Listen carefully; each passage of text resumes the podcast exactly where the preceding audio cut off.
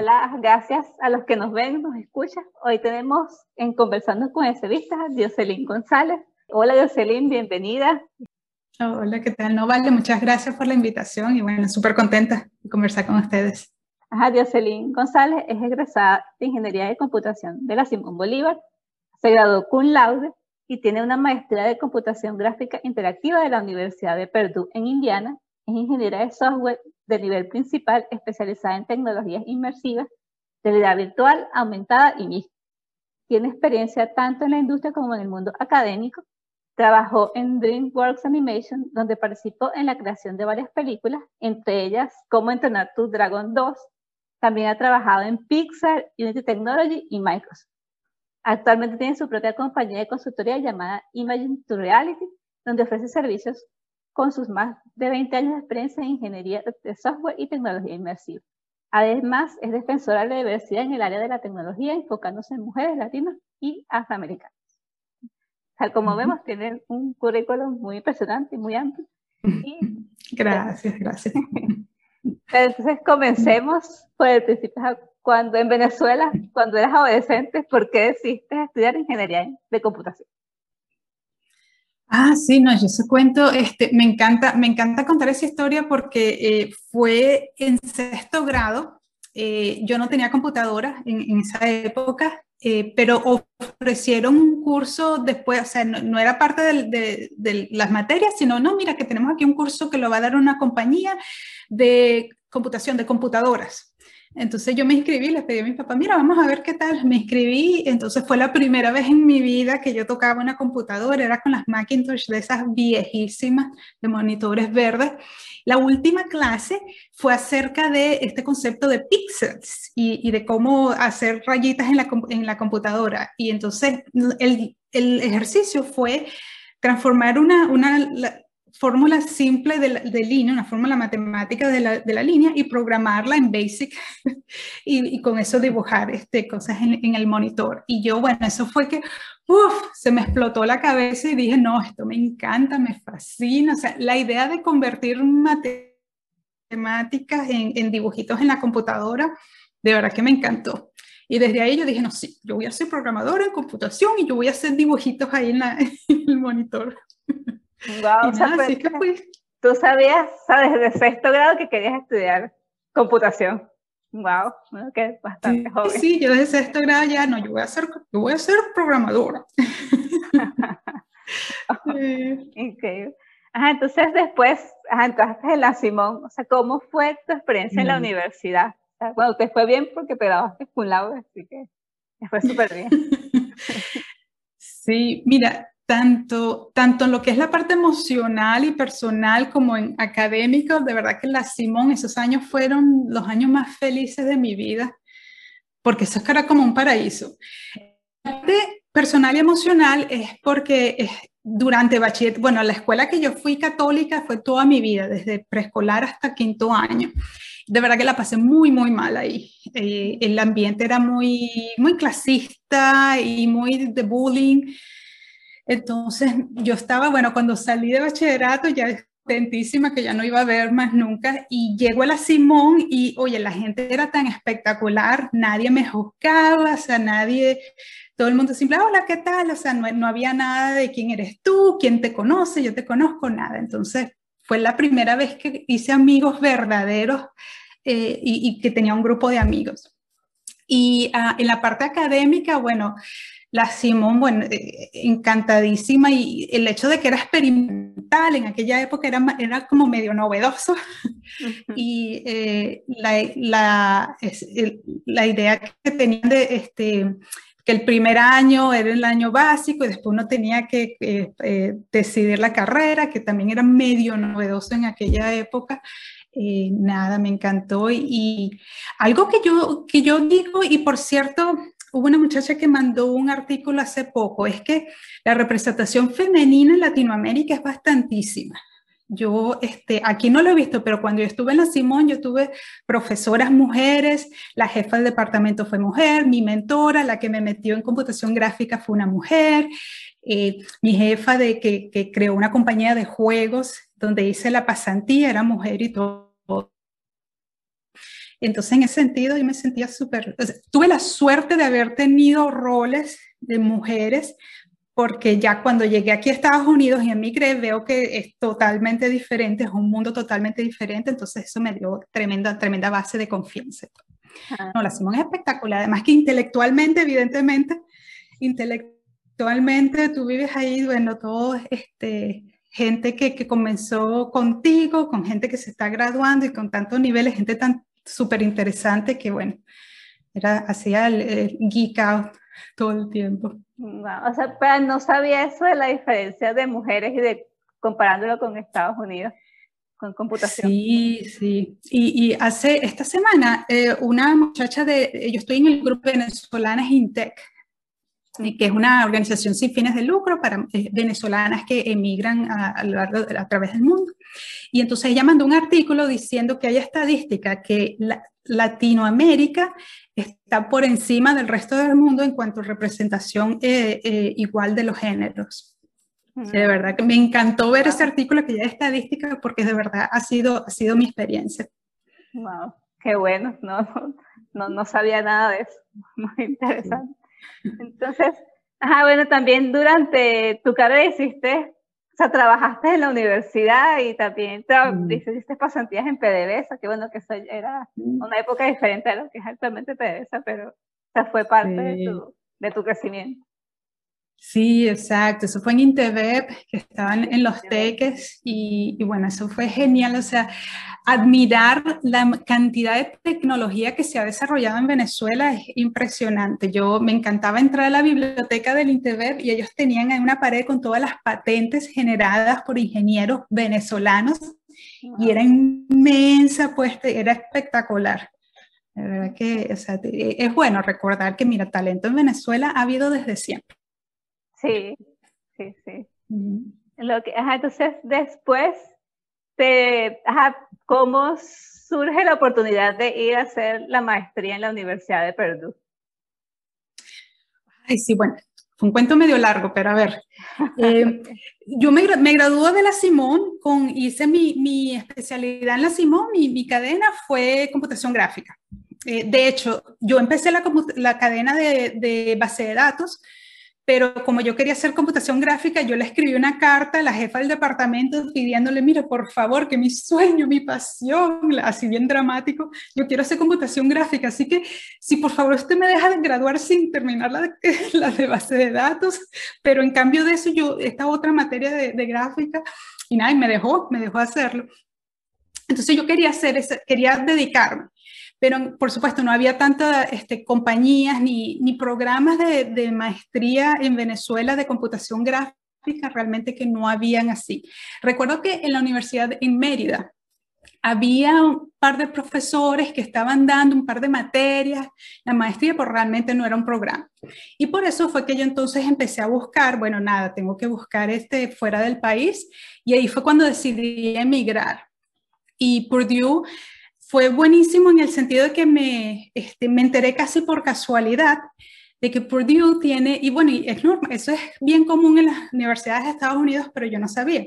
Ellos tienen el concepto de, eh, de assistantships, de, es, como es como ser el preparador, que uno va y da clases o ayuda a hacer este, investigación en el laboratorio y a cambio de eso te pagan, te dan un sueldito pequeño y además de eso te pagan los estudios, que eso yo no lo sabía antes de eso, como no tenía dinero, bueno, yo mandé cartas a Stanford y todo, pero es que claro, como no tenía dinero, me decían no.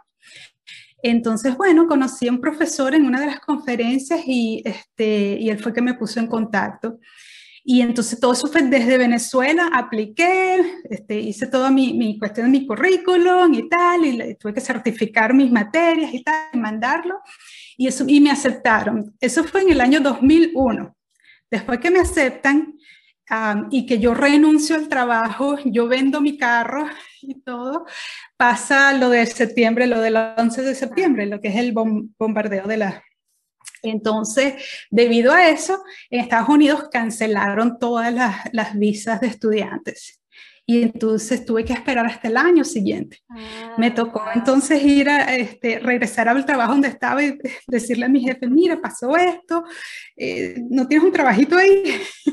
y tan espectacular que de, de, verdad que se lo agradezco, que ha sido uno de mis mejores jefes del mundo de toda la vida me dijo, sí, no, tranquila. Me, me, volvió a contratar este, como contratista, este, como consultor, y me dijo, no, tranquila, que yo sé que, que tú, esto se va a arreglar y todo. Así que nada, vamos a ponerte como, como contrato, eh, contrato temporal.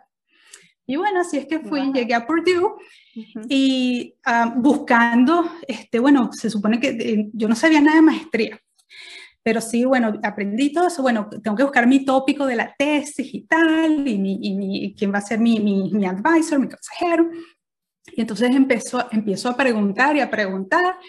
Conseguí a un profesor este, que me dijo, ay, sí, mira, si haces algo en OpenGL y tal, más o menos comencé a hablar con él. Y yo, ah, bueno, ok. Y después un día voy a su oficina emocionada, ay, profesor y tal, ¿qué le pasa? Y el hombre estaba súper de mal humor, casi que me botó de la, de la oficina. Y era que resulta que el, el, hombre estaba en proceso de renunciar. Entonces un día que renunció y me dejó así como que, yo, ah, ok, me quedé sin, sin profesor, sin proyecto.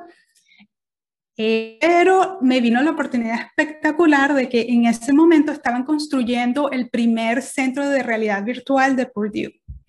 Y ahí fue que me pusieron en contacto, me echaron el cuento, fui a preguntar y entonces enseguida fui este, con los, los profesores que estaban instalándolo y les dije, mira, yo, yo, yo, yo quiero hacer y tal.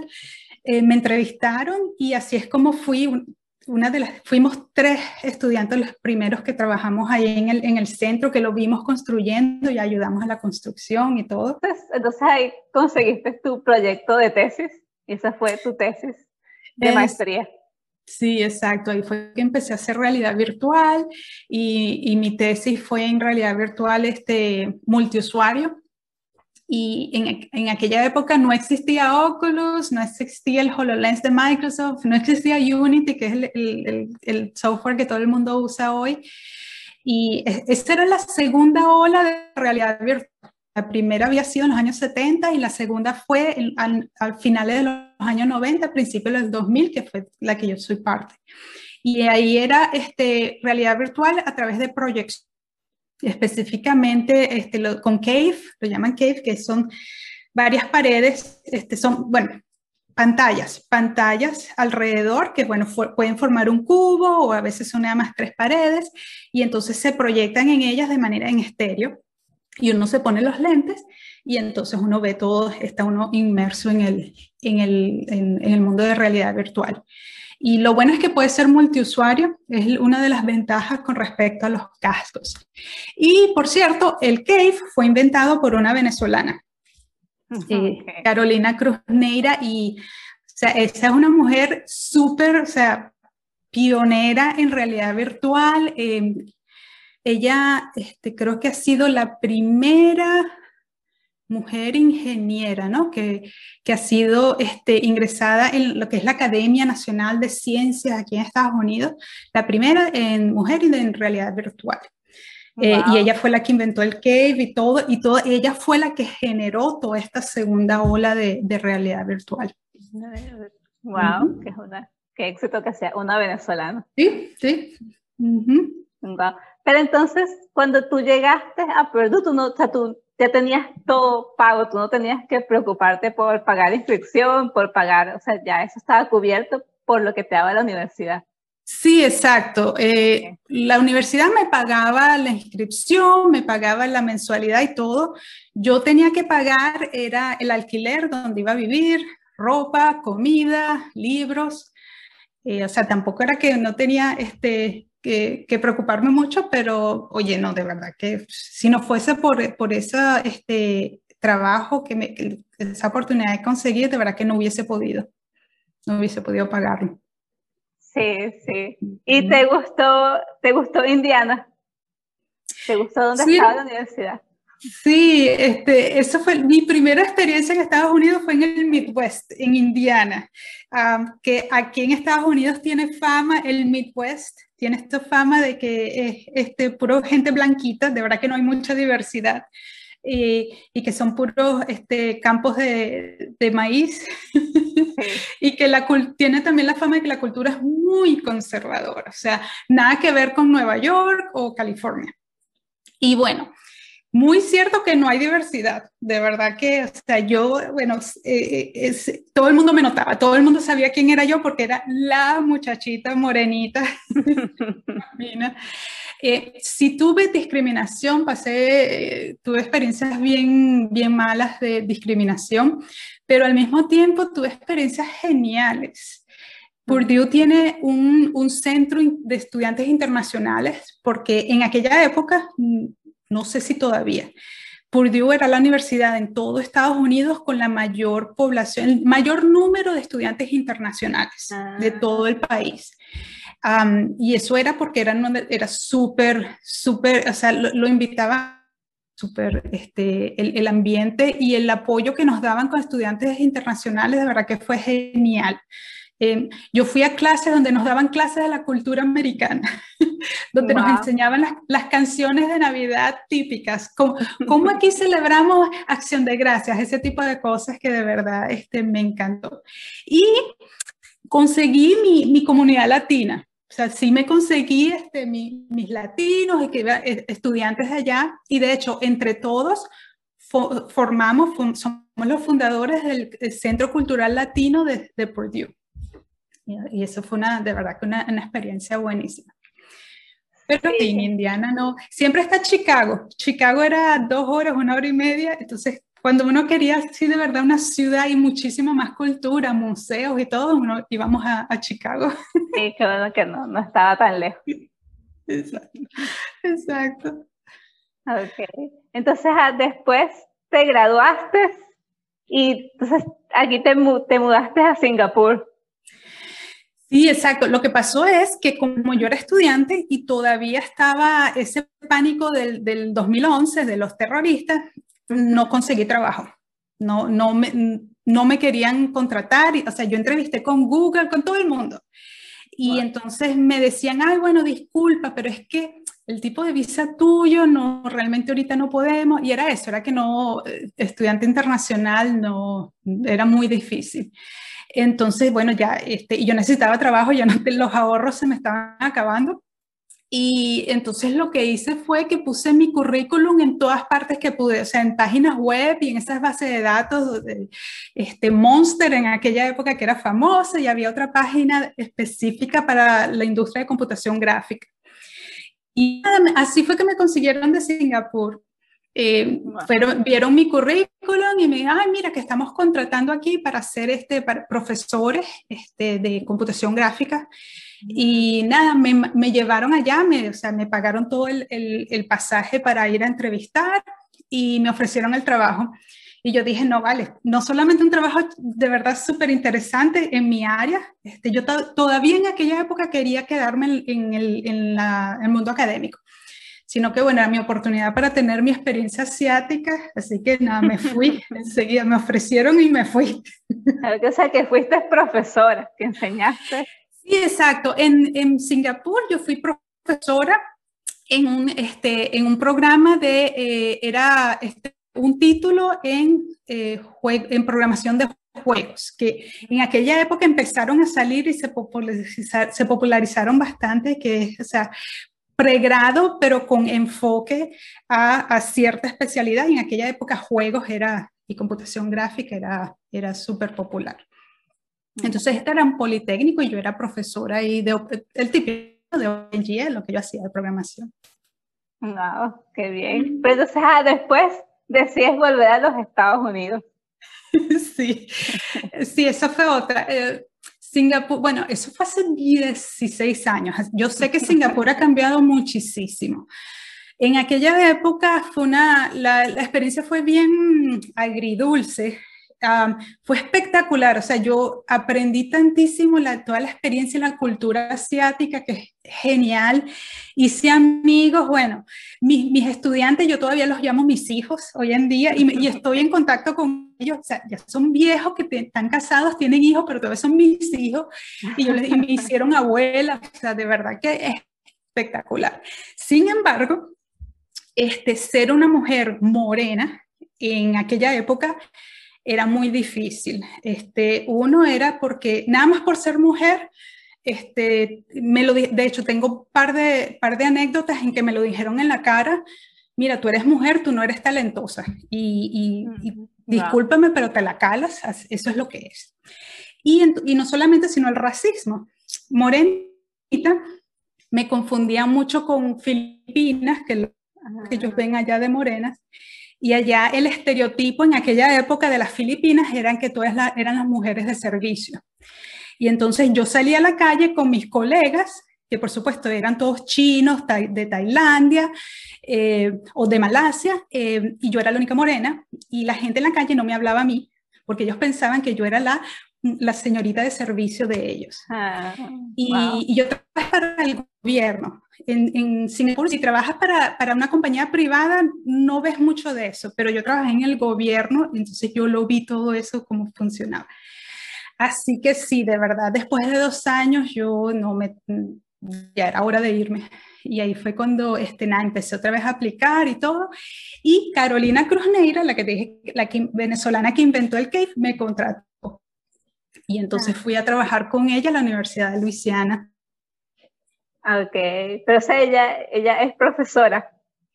Sí, bueno, ya no, ya ahora la mujer es emérito, ya es chair de su propia cuestión, es súper, este, en aquella época ya ella, ella todavía enseñaba, sin embargo, principalmente ella, ella se dedicaba a, nada, administrar, ya tenía su propio laboratorio, su propio grupo de investigación este, en realidad virtual, y ella se financiaba ella sola ella escribía los grants y todo y ella este, proponía proyectos al, al, gobierno, industrias privadas y ella sí era que se financiaba y a todo ese equipo. No, en aquella época ya era, era súper...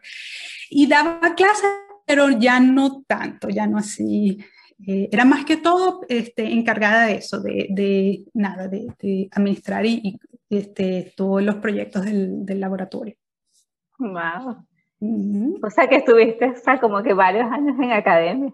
Sí, exacto, porque de verdad, yo primero, yo me quería quedar en academia, ah, porque a mí me gusta mucho la investigación, o sea, me encanta eso de sentar, lo que es el método científico y tal, yo soy muy, me encantaba mucho, entonces yo los primeros años sí de verdad que me quería quedar en academia. Y de hecho, después que me fui a la industria, este, emigré, o sea, me, me, fui hacia la parte de investigación, pero en la industria. Así es, de hecho, es donde terminé, en los últimos años de mi carrera ha sido en esa parte, que es investigación, pero un poco más práctica. Mm, wow. Entonces ya después, si haces, haces la transición a la industria. O sea que, sí, no sé si tu primer trabajo fue DreamWorks. Fue, este, el, no fue en DreamWorks, fue en una, en una compañía bien pequeña en Silicon Valley, eh, tenía, era de 15 empleados. Este, en aquella época se llamaba Manhattan. Eh, lo último es, hace varios años la, compró Samsung y creo que lo absorbieron y ya, ya realmente no. sí, fue una empresa súper pequeñita. Después de esa empresa es que me fui a, a DreamWorks.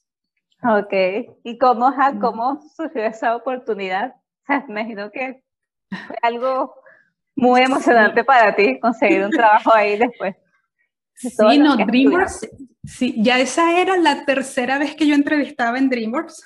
Pero por supuesto me rechazaron las primeras, que no, novata y todo, por supuesto. Este, y nada, esa tercera vez por fin, de verdad que, que pude, pasé la entrevista y todo, y ay, eso fue genial. Este, donde yo trabajé fue específicamente en el grupo de animación de, eh, de RD, de desarrollo e investigación, eh, que somos el equipo de ingenieros encargados de hacer investigación, pero investigación práctica. Ahí, ahí no publicamos ni nada, sino que, bueno, averiguamos qué era lo último tecnología para desarrollar el, el programa, el software que los animadores utilizan para crear las películas. O sea, este, yo, lo, yo hacía el software que después ellos, el equipo de producción utilizaba para, para hacer las películas. Ok. ¿Y es que fue em, esto que, que que trabajaste en la creación de varias películas que es esa de cómo entrenar tu dragón 2, o sea, sería por el software.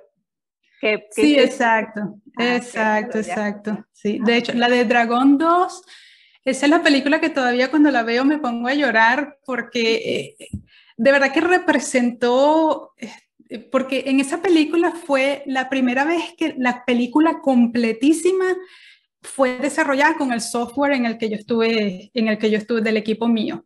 Antes de eso, los créditos donde, donde estábamos eran las películas que usaban, pero solamente un poquito, la versión beta y un poquito. Pero Dragón fue la película completísima. Entonces, este, nada, el equipo todos estábamos súper orgullosos y para mí fue de verdad, o sea, un sueño de que sí, o sea, de verdad, lo hice en computación gráfica, tuve mi, mi logro y todo, que de verdad todavía lloro. pues, o sea, te esto sería algo como que soñaste cuando eras, ni cuando eras niña lograr algo así como es. Sí, exacto, porque yo quería, yo, mi sueño era poner dibujitos en, en la computadora, o sea, yo más o menos así, y claro, ya después madurando y madurando y todo, eh, oye, este, hacer este, gráficos interactivos y, porque claro, la película es la película pasiva, pero el software que nosotros desarrollamos es un software gráfico interactivo donde permiten a los artistas eh, crear, cargar el, el, personaje y entonces lo mueven, entonces están las curvas de animación, todo. Y de verdad que fue tremendo orgullo hacer eso. No, me imagino que sí. Entonces, Ajá, o sea, yo sé que tú hablas esto de, como que esto de animación y está lo de realidad virtual. O sea, como que, no sé, o sea, todas son dos áreas diferentes, o, o sea, o se complementan, o, o sea, ¿cómo es? Porque sé que, bueno, tienes esta parte de animación, pero ahora haces realidad, no, realidad aumentada. Sí, exacto, se complementan. Y la manera en que yo este, me gusta describirlo es que yo soy especializada, lo que me encanta es los gráficos interactivos. Entonces, la realidad virtual es un tipo de eso, de gráficos en estéreo interactivos. Y lo que es la animación, bueno, la parte, el, software de animación es un software gráfico interactivo. Entonces, así, así es que me, me gusta describirlo. Realmente es la misma área, este, pero tiene distintas, como distintas, este, distintas diferentes aplicaciones, pero siempre dentro de lo mismo. Ok, ok. Entonces, ajá, ahí después, ajá, después de, de DreamWorks, trabajaste en Pixar y después trabajaste en Microsoft, o sea, ¿cuál era tu rol en Microsoft? no, después de Pixar trabajé en, primero en una compañía pequeña de realidad aumentada, eh, porque ya en esa época explotó, este, fue cuando Oculus lo inventaron, entonces este, ya Unity también este, era, era bien, bien, tenía tremenda reputación, entonces fue mi momento de sí, puedo volver a trabajar en lo que es mi área de realidad virtual. Entonces, primero fue en una compañía pequeña que eh, la oficina de, San Francisco, donde yo trabajé, la cerraron, pero siguen en, el Reino Unido, que es donde está la base, que se llama Blipper. Después de Blipper, me llamaron de Unity. Unity es súper famosísimo en, el área de juegos, primero, eh, que es el software que lo utiliza, es muy popular para desarrollar juegos, sobre todo de celular pero ya después en esa época eh, comenzó a dominar más en realidad virtual y por eso fue que me llamaron. Y entonces yo trabajé en el grupo de investigación de Unity. Ahí fue cuando empecé otra vez a, a, irme a la parte de investigación, que realmente, realmente es lo que más me gusta, es donde está. Yo digo que esa es mi parte, o sea, el sitio perfecto para mí, en donde eh, en ese grupo eh, hacíamos, bueno, tal cual, este, investigábamos eh, escribíamos artículos o papers y dentro de la compañía hacíamos prototipos de, de o sea, que nuevas técnicas o, nuevas características del software o nuevas técnicas de interacción en realidad virtual. Ok. Sí, bueno. Ah, entonces de ahí sí pasas a Microsoft. Ah, exacto. Después de Unity fue que me llamaron de Microsoft. Y entonces este, ahí fue cuando me mudé a, Washington. Antes de eso estaba en California más de una década y Microsoft me, me llama y me mudó al estado de Washington. Microsoft, eh, super líder en la parte de, de, realidad aumentada con el HoloLens, que de verdad este, hasta hoy en día me parece que eh, de verdad es el mejor el mejor dispositivo, es una computadora completísima que, que corre y que hace realidad aumentada. Y ellos tenían una división de, ellos lo llaman realidad mixta, tenían una división donde desarrollaban el software de realidad aumentada para aplicaciones industriales. Y bueno, necesitaban, estaba, tenían varios equipos este, de ingeniería que lo estaban creando y todo, entonces necesitaban directores de, de ingeniería para nada, para manejar los equipos y los proyectos. Y bueno, me llamaron, ahí estuve, estuve tres años, sin embargo, estuve en tres, dentro de Microsoft, de hecho, empecé en, en la división de productos que era bien prácticos. Ahí no había realmente investigación, sino que era, mira, desarrollar un producto y venderlo. Después de eso me fui, este, eh, me enteré que crearon este nuevo grupo que más o menos era un poquito investigación en el sentido de que estudiaba las tendencias de la industria. era para, para, para calcular este, cuáles eran los pasos que, Microsoft como empresa debería tomar para seguir siendo líder en el área. O sea, cuáles eran las tendencias de realidad que en la industria médica, en la industria de construcción, etcétera. Entonces, como eso ya se acercaba mucho más a investigación, de verdad que me encantó y me fui para allá. Y después terminé en Microsoft Research, de hecho. Mi, último cargo fue este, en el área, en, el, en, la división de investigación de Microsoft, que de verdad me encantó. o sea que el, como que el área de aplicación era más amplia, para, como que se fuera para diferentes tipos de industrias. Ah, en el primero, en, la primera... Sí, o sea, lo, lo, que hace Microsoft o lo que ofrece Microsoft. Sí, sí, Microsoft, este, donde se está enfocando es eh, haciendo realidad aumentada para aplicaciones industriales, aplicaciones de negocios. Ellos, no, ellos decidieron no, no irse a la parte de juegos o entretenimiento. Eso no es el mercado que, que están buscando. Ah, ok. Pero sí, al final, cuando me fui a, a, Microsoft Research, ahí sí es, este, eh, lo que, es como, como, un, como, un, parquecito, si tú quieres jugar con la tecnología que te dé la gana, bueno, vamos a estudiar esto, vamos a investigar lo otro, que por eso de verdad es que me encantó. Porque después Microsoft Research es precisamente donde yo estuve, era la interfaz hacia a la división de productos. O sea, nosotros nos encargamos de trabajar con los investigadores que tenían nuevas ideas, corrían estudios, etcétera. Este, hacíamos, este, le madurábamos la, la, tecnología y después la transferíamos a la división de productos. Así que e, estar en, justo en, ese, en esa parte, de verdad que me encantó. Y el proyecto donde estuve, no puedo explicar mucho, es confidencial, pero en general era utilizar realidad aumentada para aplicarla en, en ciencias, en, en, neurología, hasta ahí es que lo puedo decir, este, y este, para, entonces era, era bien interesante porque tenía que ver con percepción del cerebro y conectar, utilizar realidad aumentada para ciertas condiciones neurológicas, de verdad que me, me encantó, súper interesante. Wow, bueno, sí, hacer algo, o sea, otra experiencia, aprender otras cosas, un poco diferentes. Sí, sí. Entonces, ahora eres, sabes, consultora independiente. es lo que, como que tienes tu propia compañía. es lo que, o sea, nos puedes hablar un poco de eso. Sí, sí, exacto. Este, este año creé mi, eh, mi propia compañía y este, tuve la oportunidad porque en, en, en, agosto, en el año pasado, a finales del año pasado de, de Microsoft, me despidieron. Decidí eliminar mi cargo porque yo era la trataron específicamente, pero mi equipo dijo, no, mira, ya no queremos.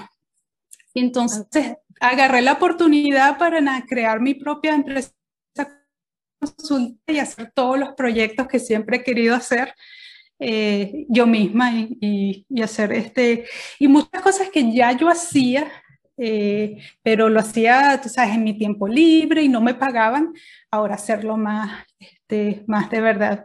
Entonces, hay gente que me llama, este, a veces porque tienen alguna idea, este, más o menos de una aplicación en realidad virtual aumentada, pero, pero no saben exactamente cómo empezar y cómo ir, entonces yo me siento con ellos y les hago el coaching. Ah, no, mira, esta tecnología es la que de verdad sería la mejor para ti, vete y averigua esto. Este, también los puedo ayudar, este, eh, que es lo que he hecho, darles un plan, ok, mira, este es el plan técnico, eh, desarrolla esto, después lo otro. Eh, y, y, bueno, sí, también se da, este, yo desarrollo los proyectos también porque todavía quiero programar, todavía quiero hacer proyectos. Y bueno, nada, en ese estado. Pero ¿cómo, o sea, cómo es, esto? O sea, ¿cómo es tener tu propia empresa comparado con haber estado todos estos años en industria? O sea, ¿cómo... Sí, me... Más trabajo. Me, sí, eh, me encanta es la libertad, se siente... Eh, está el cliché de que Ay, soy mi propia jefa, ¿no? Yo no tengo más jefes sino yo misma, pero de verdad es que llega un momento, uno es empleado, eh, eh, están los límites de que uno tiene que hacer el proyecto que la compañía necesite y, lo, que, lo, que, lo que tenga sentido para la compañía. No es necesariamente los proyectos que uno quiera. Eh, entonces llega un momento en la carrera de uno que, uno que uno dice, mira, ya he hecho esto, ya hice el otro, ya programé en esto y lo otro, yo tengo tantas nuevas ideas que de verdad me encantaría ir este, yo misma y, y, y hacerlas. Así que en ese sentido, de verdad que me ha encantado lo que es ese sentido de libertad, de, me siento mucho más creativa porque me puedo sentar, ok, ¿qué es lo que, qué es lo que quiero hacer? ¿Por qué lo quiero hacer? Y todo. Este, es más como mi propia misión, más que la misión del, de la empresa. Eh, y nada, o sea, y, en el momento, en este, en este momento en mi carrera donde estoy, me puedo tomar ese riesgo. Porque cuando yo era joven, sobre todo recién emigrada, eh, que no tenía dinero y que no me querían contratar porque Universidad Simón Bolívar, ¿qué es eso? Ahí no me podía dar ese lujo, de verdad que no. Pero tengo ya la fortuna de que ya, ya estoy en una posición en que ya me puedo, este, me puedo dar ese lujo de irme independiente y tengo mi trabajo que es reconocido y todo. Y si tú compararas, por ejemplo, cómo manejar tu vida personal trabajando independiente y trabajando como, o sea, para una compañía, o sea, ¿cómo, dirías, es diferente, tienes más tiempo con una, tienes más tiempo con otra. Sí, definitivamente, esa es otra que, que de verdad me encanta, que es que tengo mucho más tiempo para mi vida personal, porque claro, yo misma la manejo, o sea, yo misma, o sea, no, no, este, si por ejemplo, ok, hoy tengo algo personal y realmente no me puedo sentar en la computadora a hacer, bueno, que yo sé que tranquila, no lo hago, este, el día siguiente me puedo quedar yo misma en la, en la, oficina, que uno, tiempo, sí. versus cuando uno está en una compañía. Es, yo encuentro que ahora de hecho es mucho mejor eh, poder este, hacer ese balance entre trabajo y vida personal. Ah, porque eso, porque yo misma, o sea, yo misma me, soy mi jefa y me dejo, este, no, mira, si no, si no puedo trabajar hoy por cuestiones personales, yo sé que, bueno, tranquila, me tomo hoy el día y trabajo el otro día. No tengo que darme permiso para vacaciones, así que, o sea, no tengo que estar, este, ah, no, tengo que pedirlas exactamente este día, porque, bueno, no, no hay ningún, este, nada de eso. Y de verdad que en ese sentido, súper mejor. Eh, está también cuando uno está en la industria eh, y, sobre todo cuando uno llega a cierto nivel, este, uno tiene que, tiene que comportarse de cierta manera, ¿no? Bien corporativo, y entonces este, eh, se hace más delicado tu vida personal, no separarla, sino representarla de, de manera correcta, ¿no? Sobre todo cuando uno es mujer. ¿Verdad? Eh, entonces, ya no tengo esa presión, ya, o sea, no tengo, este, como ya no, no, no tengo esa ambición de que voy a ser vicepresidenta de Microsoft un día, realmente ya no, no, sé, no tengo ese problema de, eh, de tener que tener cierta imagen corporativa, que mira, hay que ser realista, sobre todo para la mujer es muy difícil, ser respetada y todo. En cambio, ahora, o sea, yo puedo hablar, por ejemplo, de mi salud mental, o sea, puedo ser, puedo ser mucho más abierta que, mira, sí, tuve una depresión bien fuerte el año pasado. Cuando, cuando uno está en, la, en, la, en el mundo corporativo, y todavía, a pesar de que la gente es muy abierta, todavía está eso de que, bueno, si yo soy un líder, si yo quiero ser un líder, porque soy fuerte y tal, o sea, como que uno tiene que, eso, es como tener cierta imagen que ahora no siento esa presión.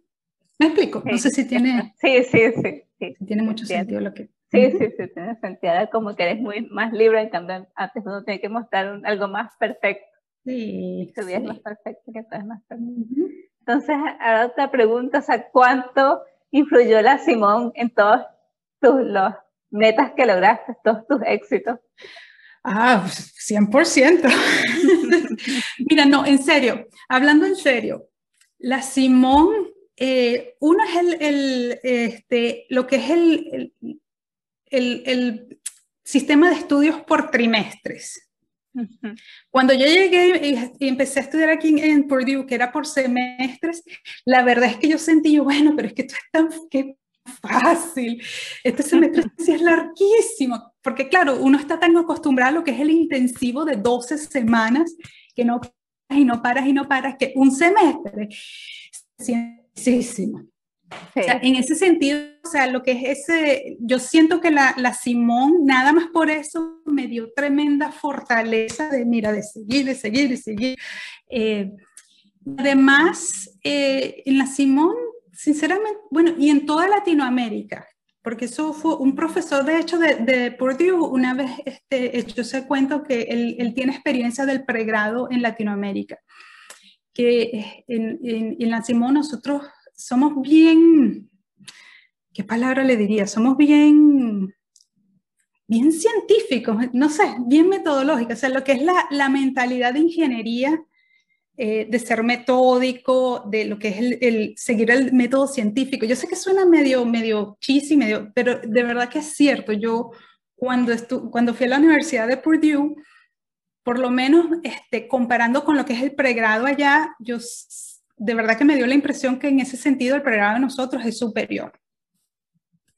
Eh, sí, sí, que de verdad, sí. He este, escuchado a varias personas. Y, y, te digo, este profesor que tuve,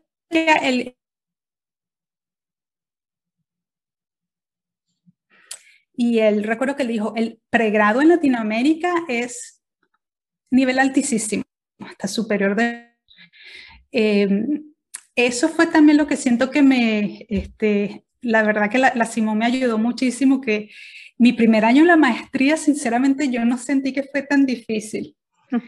Pero es lo que te digo, llegué, ay, pero este semestre sí es larguísimo. Y, y como claro, yo estaba muy acostumbrada a todo, realmente eh, eso fue. Lo otro, y, y, esto lo he visto, este, me lo han dicho, que eh, eh, los ingenieros de la Simón y venezolanos, eh, como empleados somos espectaculares en el sentido de que somos metodológicos, eh, metódicos, metódicos y que conseguimos la solución como sea. Que este, eso me lo han dicho, me lo han comentado y es que los, venezolanos tienen tremendo, tremenda energía, pero también son, o sea, son muy confiables como empleados porque saben que como sea consiguen, van a conseguir la, la respuesta. Y en mi experiencia también yo siento que la Simón me enseñó a hacer, a conseguirla, este, a, a, enfocar los problemas de una manera en que yo no pierdo mucho, tan, mucho tiempo, sino que este, decir, ok, este es el problema, esto, esto es lo que tengo que hacer y todo. Entonces, de esa manera yo llego a una solución que es más robusta eh, que otras, que gente que no ha aprendido eso en, en, su pregrado de, de otras universidades. Está bien, sí, sí. Muy bueno. Y la, o sea, la última pregunta, entonces, que, es que muchas de las personas que escuchan esto, que ven este, estas entrevistas, son estudiantes de la Simón que están en Venezuela. Entonces, ¿qué le dirías a un estudiante de ingeniería en computación?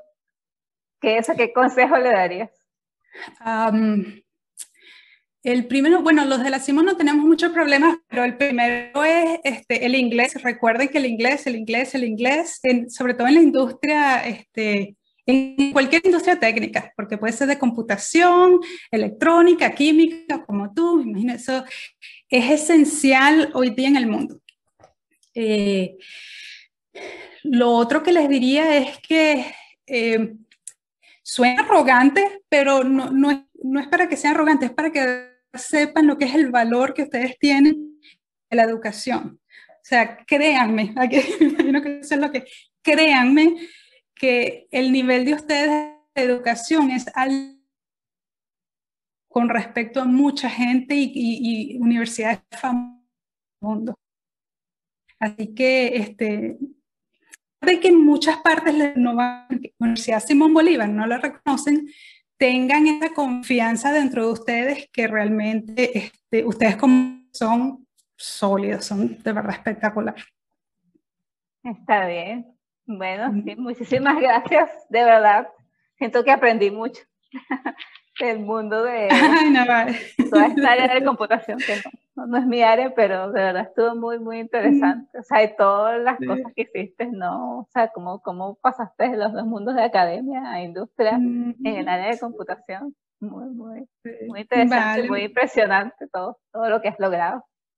Ay, gracias, gracias.